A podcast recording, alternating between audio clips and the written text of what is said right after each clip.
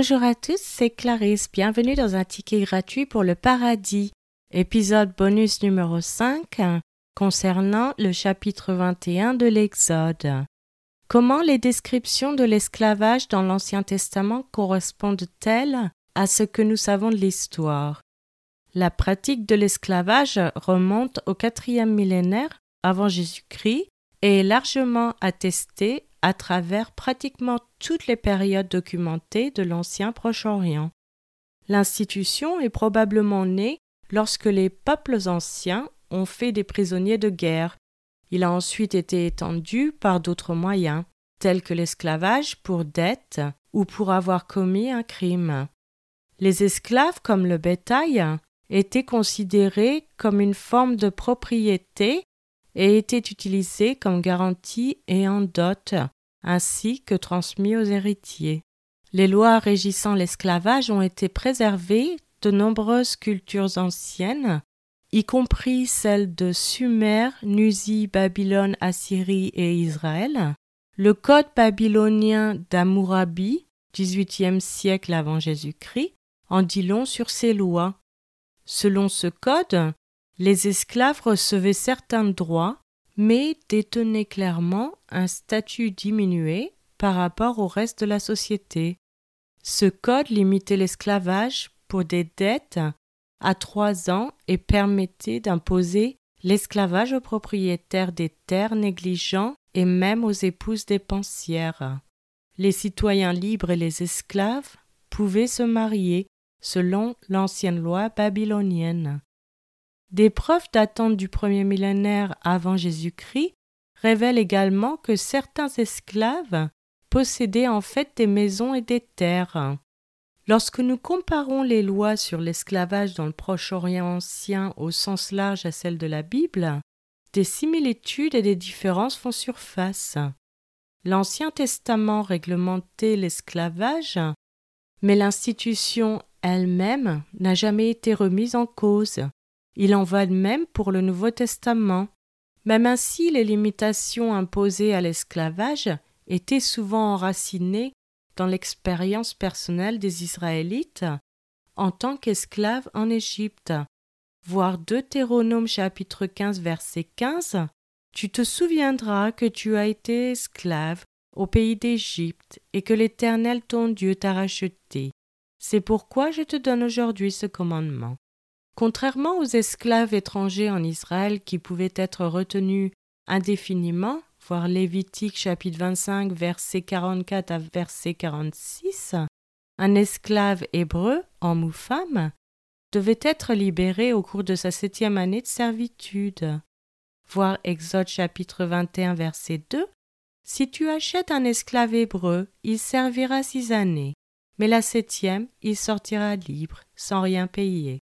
Et Deutéronome chapitre 15 verset 12, si l'un de tes frères hébreux, homme ou femme, se vend à toi, il te servira six années, mais la septième année tu le renverras libre de chez toi.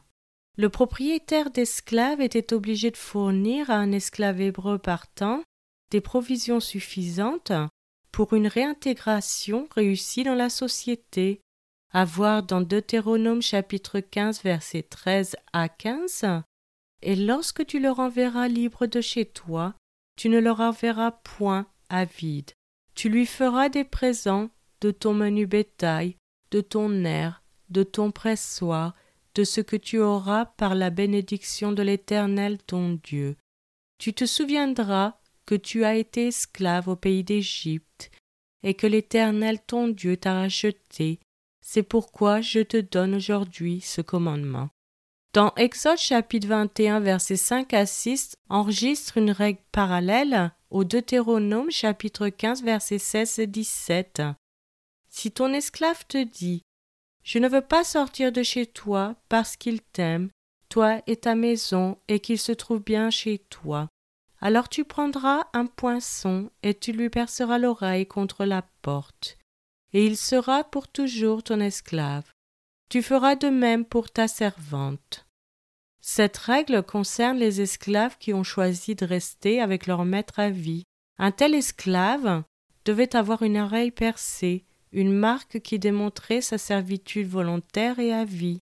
De telles marques sur les oreilles ainsi que la pratique de marquage de la peau ont également été observées en Assyrie.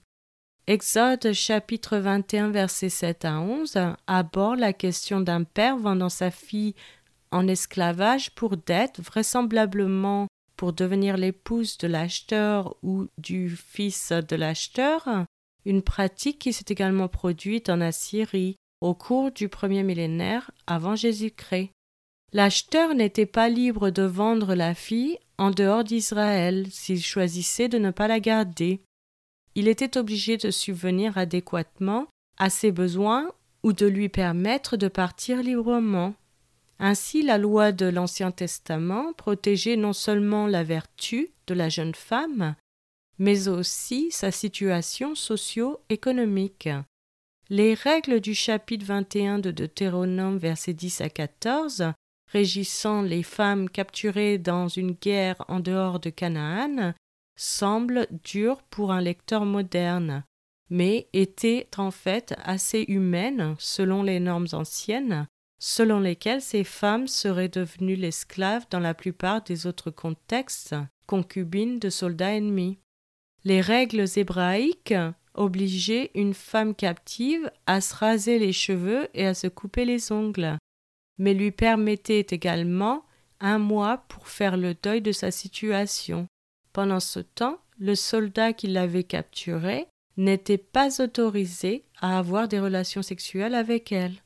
Cette disposition protégeait la femme capturée du viol et accordait aux soldats israélites une période de refroidissement d'un mois, au cours de laquelle ils pouvaient décider s'ils la voulaient vraiment ou non comme épouse. S'ils choisissaient de ne pas la garder, elle était autorisée à aller librement. De telles lois démontrent l'alignement de la Bible sur l'idée culturelle proche orientale plus large de l'esclavage tout en, dans la plupart des cas, circonscrivant de manière unique les limites de la pratique pour assurer un traitement plus humain des esclaves en Israël. Je vous remercie à tous d'avoir écouté, c'était Clarisse dans un ticket gratuit pour le paradis.